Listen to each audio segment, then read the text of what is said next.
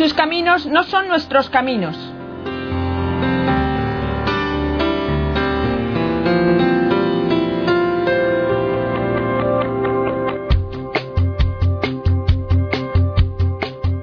En este programa escucharemos testimonios de personas que han dejado a Dios actuar en sus vidas, llevándoles por caminos nuevos y desconocidos, pero al final a una vida más plena y santa.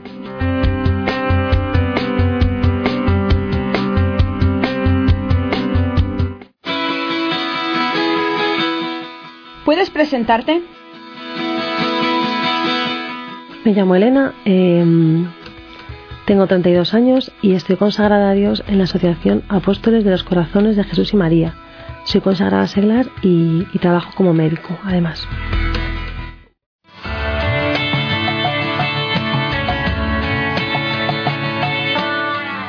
¿Por qué te consagraste con la SACIN? Bueno, cuando, cuando empecé a pensar que tenía vocación, se me ocurrían pues eh, muchos, muchos lugares donde me gustaría consagrarme a Dios. Y siempre inicialmente pensé eh, en la vida religiosa, en ser monja, nunca pensé en ser consagrada seglar. Sin embargo, cuando pensaba en que Dios me llamaba, siempre veía que tenía que, que entregarme a Él en el lugar donde otras personas me habían dado a conocer a mí a Dios, es un movimiento que se llama los grupos de oración del corazón de Jesús. Por eso, em, dado que la forma de consagración en estos grupos era, eran las AFIM, pues eh, pensé, cuando una vez hice discernimiento, pensé que tenía que ser ahí donde Dios me llamaba a estar, para dar a otros lo que a su vez me han dado a mí.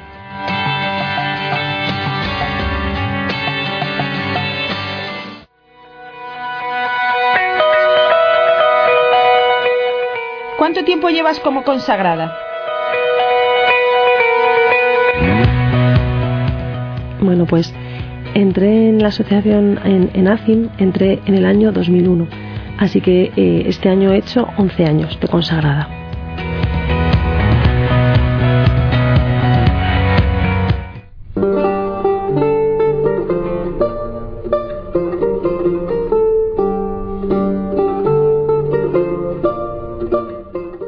Empezaste a pensar en la vida religiosa? ¿Cómo se desarrolló tu vocación?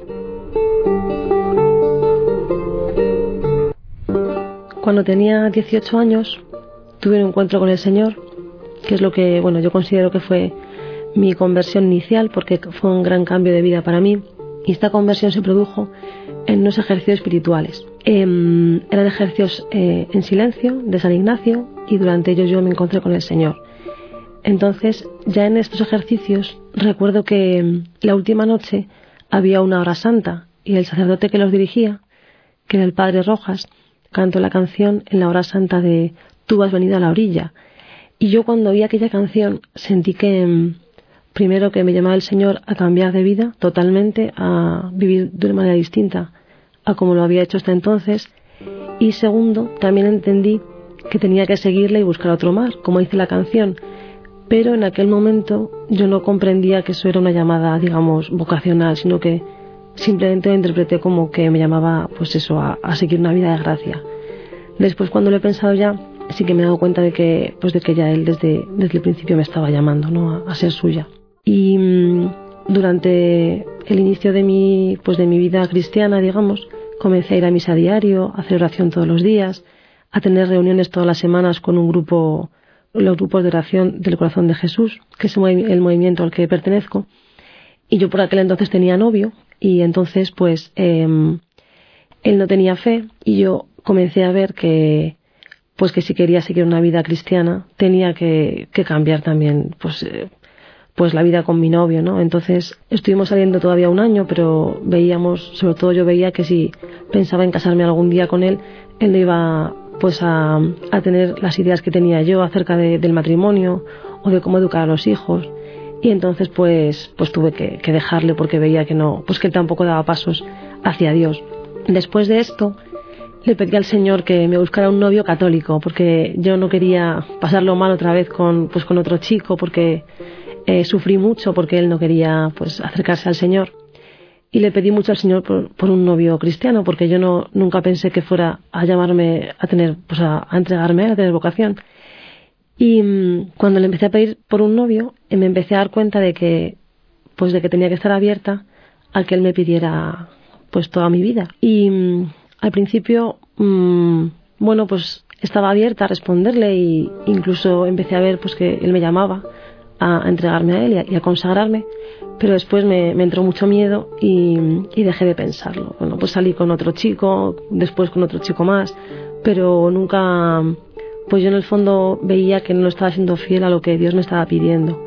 Y bueno, pues ya por fin, después de los ejercicios espirituales, vi claramente que tenía que decirle que sí a lo que él quisiera. Aunque yo aún no veía muy claro dónde tenía que consagrarme, sí que vi que el Señor me llamaba a dejarlo todo y que solo así sería realmente libre, a dejarlo todo por Él.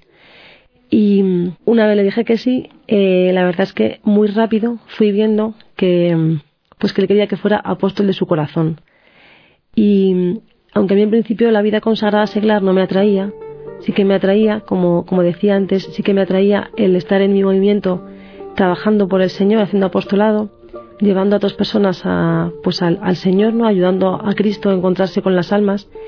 Y, cuando vi claramente que Él me quería apóstol de su corazón, pensé que tenía que ser pues en Azim, porque es el lugar donde son apóstoles de los corazones de Jesús y María.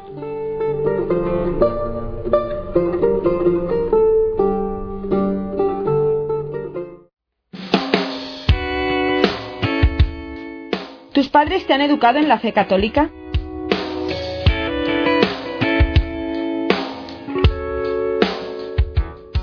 Bueno, mis padres, em, en mi casa, mi madre tiene, tiene fe, va a misa los domingos, reza el rosario todos los días y, y por su parte y también por parte de mi abuela, siempre mi abuela materna, pues sí que por lo menos ha habido un enseñarnos a rezar, un acercarnos a la iglesia, y recibir los sacramentos. Aunque es cierto que, bueno, pues mi madre nunca ha sido tampoco una persona especialmente comprometida en cuanto a, pues ya una vida habitual, digamos, pues eso, religiosa.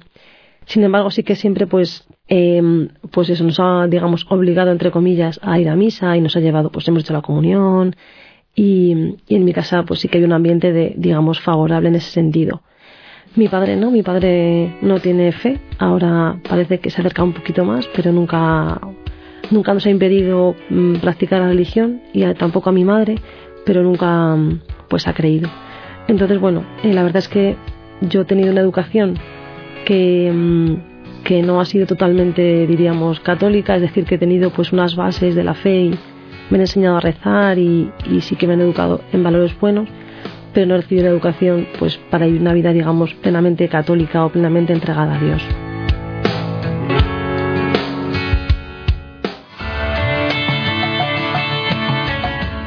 ¿Tus padres apoyaban tu vocación? Bueno, la verdad es que em, cuando yo empecé a comprometerme más con la fe y con el Señor, eh, pasamos épocas un poco difíciles porque ellos no entendían que yo fuera a misa diaria o que yo hiciera oración. Y, mm, y, después cuando yo les dije que tenía vocación y que iba a marcharme de casa para, pues para iniciar una comunidad de vida consagrada, eh, no lo llevaron muy bien. Al principio, sobre todo mi madre, pues no lo entendía. También, bueno, pues la vocación Dios se la da a, la persona, no se la da a los padres, ¿no? Pero le costó un poco entenderlo y se enfadaron bastante conmigo pero la verdad que fue solo al, inicio y que después los dos me han apoyado muchísimo mm, todo el tiempo que llevo consagrada em, y ahora mismo yo creo que están orgullosos de tener una hija consagrada. Pero sí que es cierto que al principio eh, fue un trabajo, pues fue una purificación para ellos, ¿no? Fue un no entenderlo, un pensar que, que me habían pues convencido, que me habían lavado el cerebro, pero después poco a poco en cuanto han conocido a la comunidad y han visto cómo es mi vida, y sobre todo me ven feliz, eh, están muy contentos.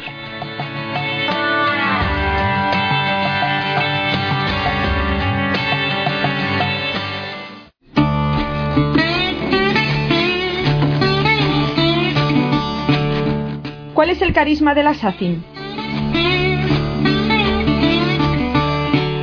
Bueno, pues nuestro carisma la verdad es que es el carisma de la Iglesia.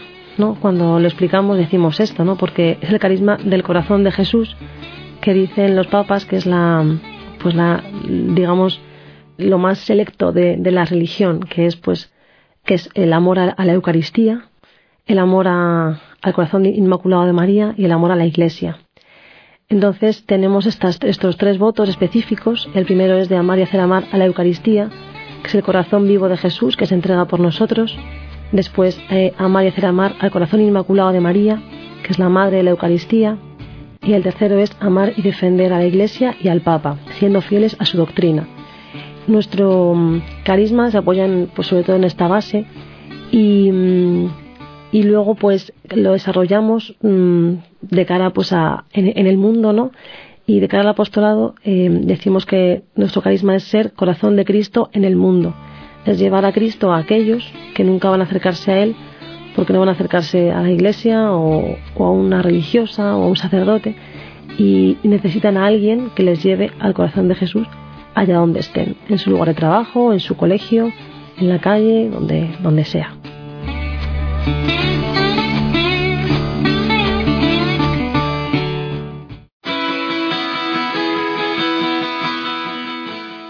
¿Podrías explicarnos un poco cómo es la vida de una ACIM?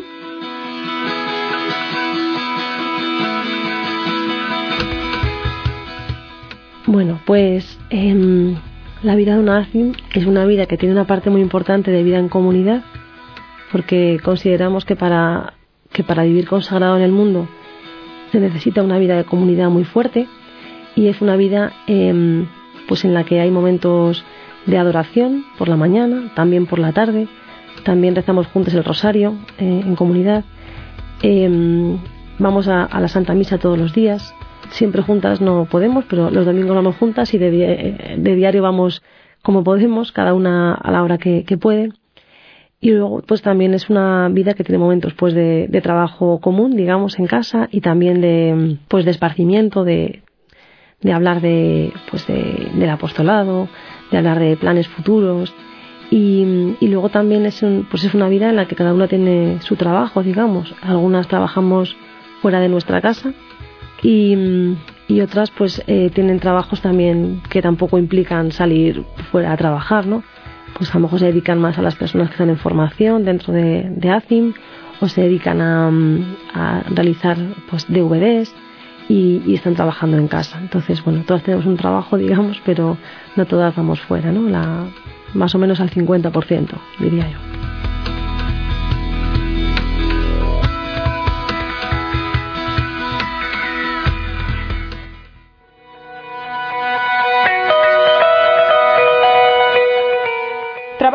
¿En qué trabajas?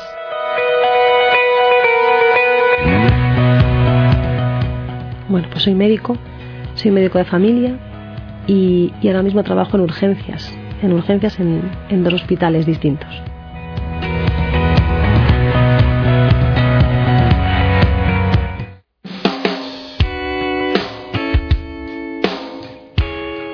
¿Es difícil llevar tu vida de consagrada en el trabajo?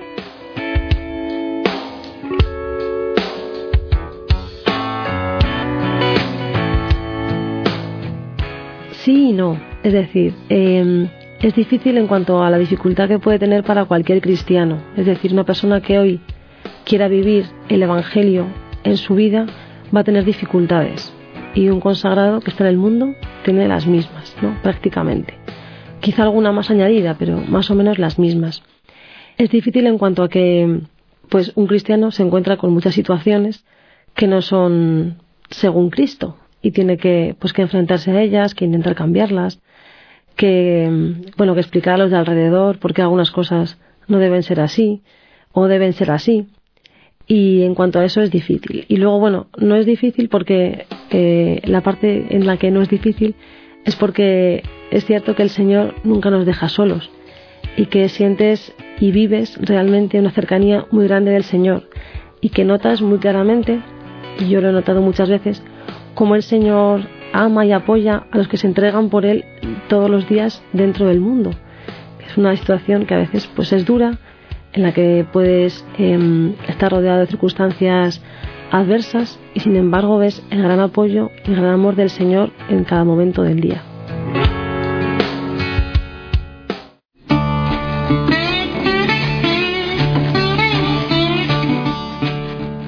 ¿Haces apostolado en el hospital?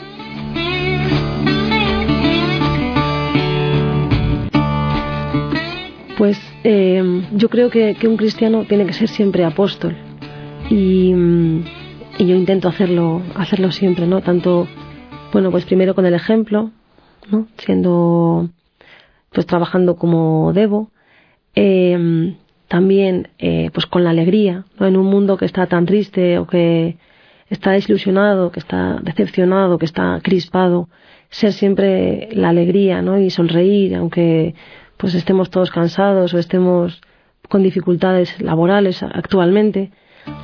Y luego también, pues, eh, con el testimonio pues, de, Cristo, ¿no?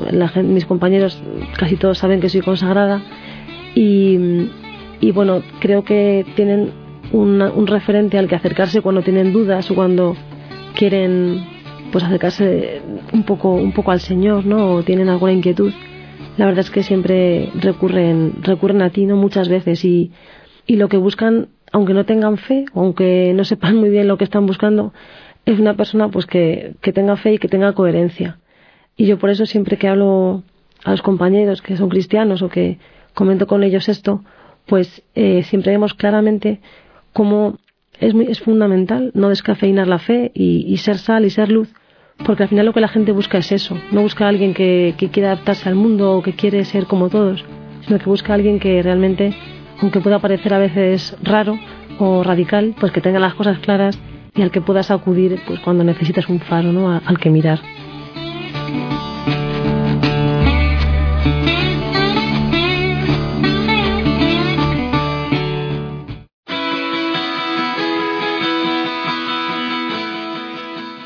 ¿Puedes contarnos alguna anécdota?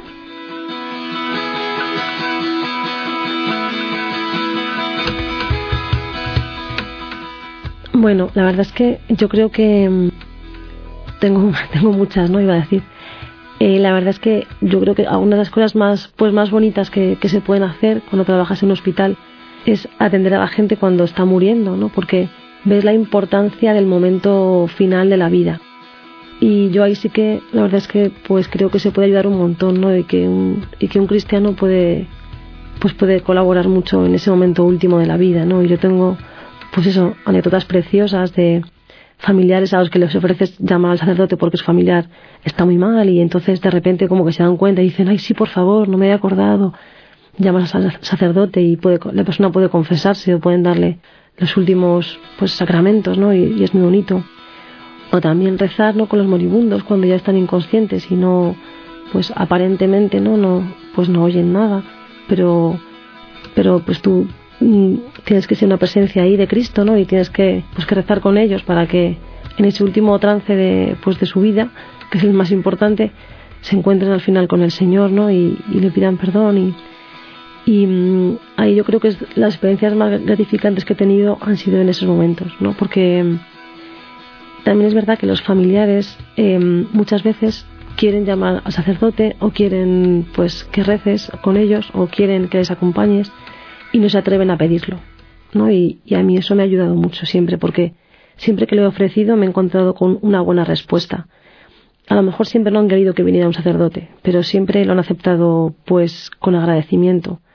Y también el ofrecerles una compañía ¿no? y, y yo les he preguntado, ¿ustedes tienen fe y ustedes creen en Dios? Y muchas veces eso también da lugar a muchas conversaciones ¿no? importantes en ese momento trascendente ¿no? de la vida. Yo creo que ahí es un momento en el que se puede ayudar mucho y a mí personalmente me resulta muy gratificante.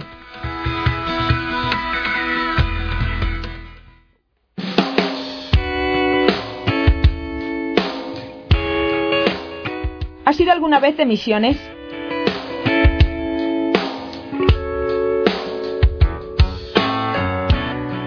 Sí, he estado, bueno, he estado de misiones en España, digamos, en algunos pueblos, en Semana Santa y en verano sobre todo, pero cuando he dado, digamos, el paso más, más largo de cruzar el charco, eh, es cuando he estado de misiones en Ecuador. He estado de misiones en Ecuador ya dos veces.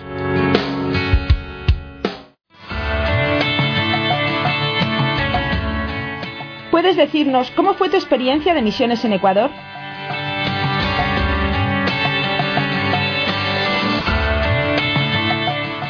Bueno, yo siempre he querido ser misionera y para mí fue una oportunidad preciosa el poder ir a Ecuador a ofrecer mi ayuda.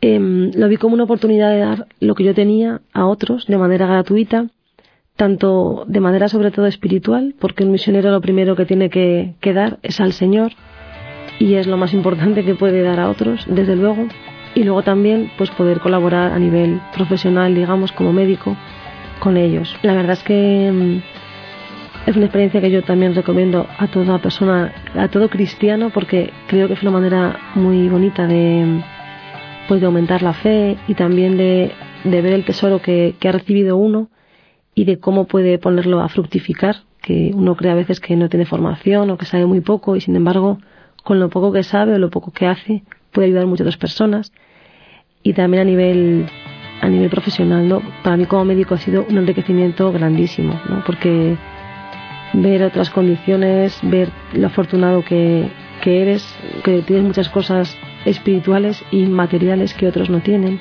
te hace ser muy agradecido con Dios y también plantearte pues lo que Dios te pide, mm, porque si te ha dado algo es para que tú ves lo des, ¿no? Y cuanto más te da, pues más te pedirá después, ¿no? Yo creo que mm, pues que me he planteado muchas veces em, todo lo que Él me va a pedir o todo lo que tengo que dar por todo lo que pues todo lo que Dios me ha regalado, ¿no?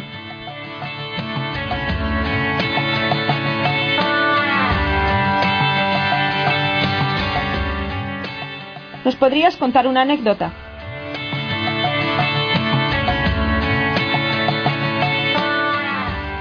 Bueno, en Ecuador, la primera vez que fui, la verdad que se hizo famosa una anécdota, pues que tiene que ver con los medicamentos, ¿no? Yo llevábamos medicamentos de España, pero bueno, pues lo que pudimos conseguir y, cuando allí ves a los pacientes, claro, en España pues te piden algo, necesitan algo, le haces la receta, lo compran y ya está allí tienes lo que tú has llevado. Entonces, una vez vino un señor con una infección grandísima en un ojo, pero era algo terrible, vamos, que yo nunca he visto un ojo, un ojo semejante. Y no teníamos casi nada, teníamos solo dos, dos colirios para los ojos, dos medicamentos. Y bueno, pues yo cogí, eran antibióticos, pero yo no tenía ni idea de si aquello servía, no servía, pero no tenía nada más. Y dije, bueno, pues voy a echarle este. Le eché, le eché uno de ellos y el señor se curó y entonces, eh, desde entonces al Señor todo el mundo le llamó el Señor del ojo, porque era, pues eso, el, paciente del famoso por su ojo. Y el Señor se le curó el ojo y luego él pues estaba súper agradecido y vamos, incluso estuvo colaborando con las hermanas pintando la iglesia, que, antes jamás había aparecido por allí. Y, y, yo que yo lo vi como un milagro del Señor, ¿no? Que dijo, bueno, pues como lo de los panes y los peces, ¿no? Tú pon lo que tengas y hago yo el resto, ¿no? Pues yo puse ahí mi pequeña medicina que tenía y el Señor hizo el resto, ¿no?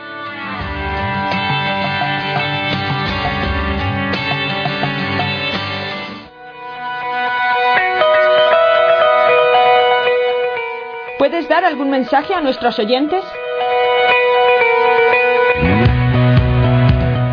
Bueno, pues ya a nuestros, oyentes, eh, sobre todo les diría Mm, lo primero, que me parece que es lo más, lo, más importante que puedo decirle a alguien cuando alguien me pregunta, ¿qué le dirías a alguien que piensa que tiene vocación, que puede tener vocación?